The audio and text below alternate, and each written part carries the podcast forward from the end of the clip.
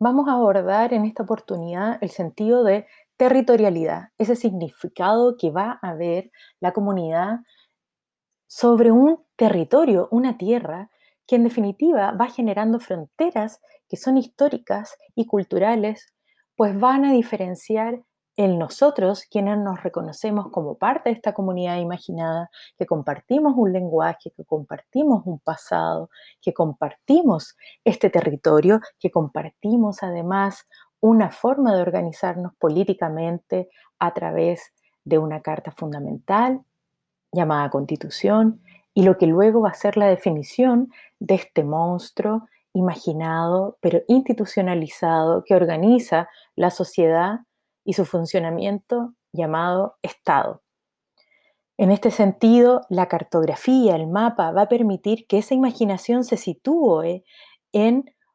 un referente visible entre nosotros y que también va a ir generando modificaciones a través del tiempo a partir de los distintos conflictos que vamos a ir enfrentando. ¿no? Ya sabemos que uno de los más importantes y que fundamenta no solo la concepción de la nación, del territorio, de la frontera y del reconocimiento de la comunidad y la sociedad en Chile con la pertenencia a un lugar en particular, va a ser la llamada Guerra del Pacífico por la historia oficial y hoy conocida como la guerra del salitre.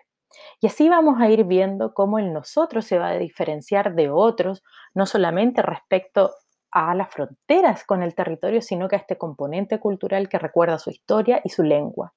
Y cómo permanece en el tiempo. Pareciera que la nación hoy, al hablar de Chile, no tuviera discusión alguna, pero si hay algo que tenemos que recordar dentro de la concepción de las comunidades imaginadas, es que si bien el Estado autoritario, la visión de una historia oficial y también la forma de construir una identidad desde un sentido nacionalista y una percepción única, ontológica, es decir, una verdad absoluta sobre el ser chileno, ha negado históricamente las características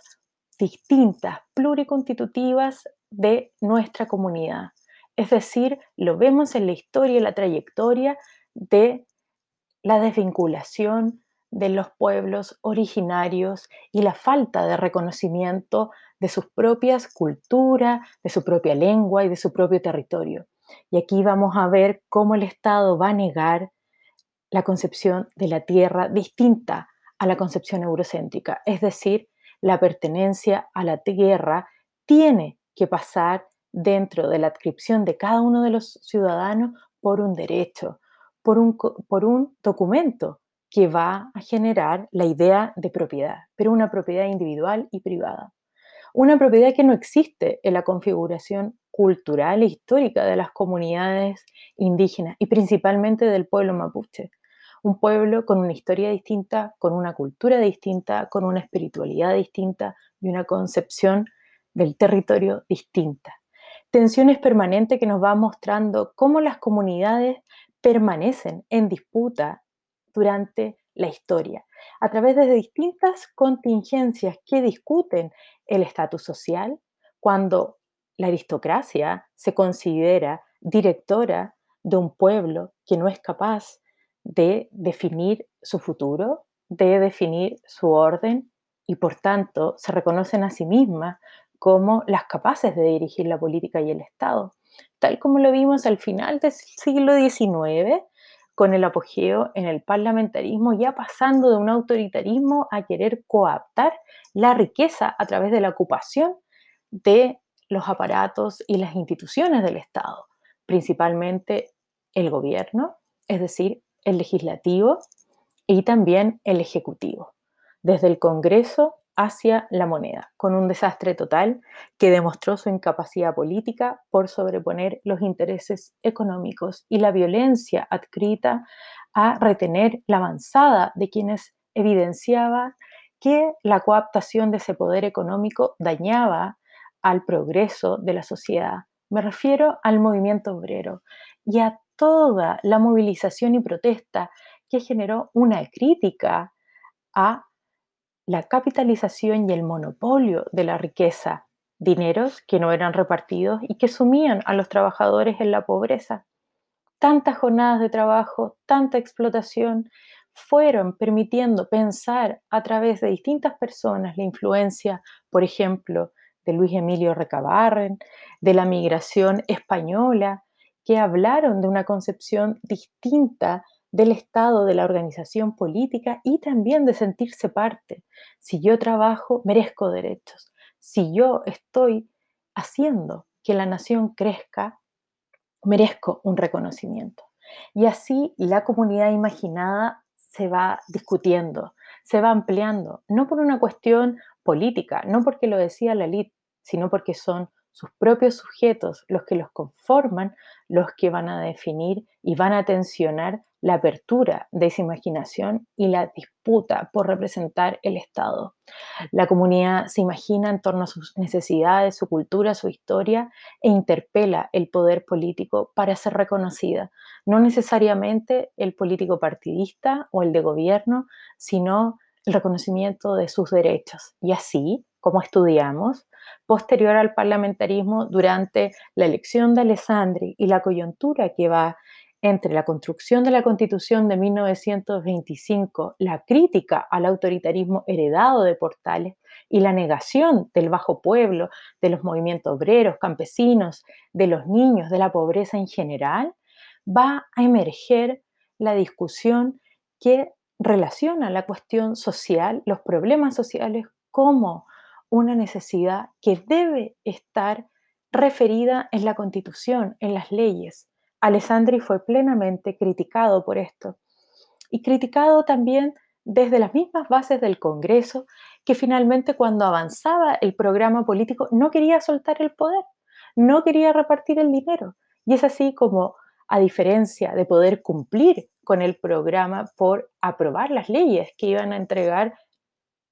un principio de resolución a la pobreza, deciden aumentar su salario. Y al aumentar su salario lo que hacen es convulsionar el Estado y la nación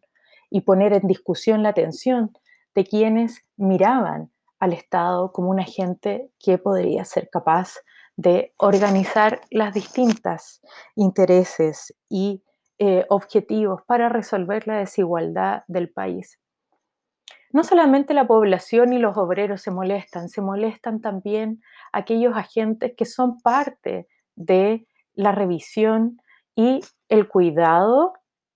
del Estado. Y es así como emerge una figura que sin ser de un partido político representa un malestar que sí pertenece a la relación de una comunidad que se piensa en una sociedad. Es así como Carlos Ibáñez del Campo se presenta en el Congreso, estableciendo una mirada crítica a través de la ocupación y la fuerza en el Congreso y interpelar a los parlamentarios para que aprueben la legislación vigente, comprometida a nivel social y congelen el aumento de su salario. Desde esta tensión, Alessandri reconoce que él ya no tiene posibilidad de negociar con el Congreso, cede de una manera pacífica, pero también tensa a nivel político, sin la necesidad de establecer un golpe de Estado directo, un acuerdo en donde cede la legitimidad de su poder a Carlos Ibáñez y viaja al exilio en torno a la dificultad de reconocerse como representante del país. Vamos a terminar este capítulo enunciando cuán difícil es este imaginario nacional en esta transfiguración que hacía una crítica respecto a la oligarquía, respecto al autoritarismo, a la falta de atención de la cuestión social y este proceso paralelo en donde emerge un caudillo, un representante que dice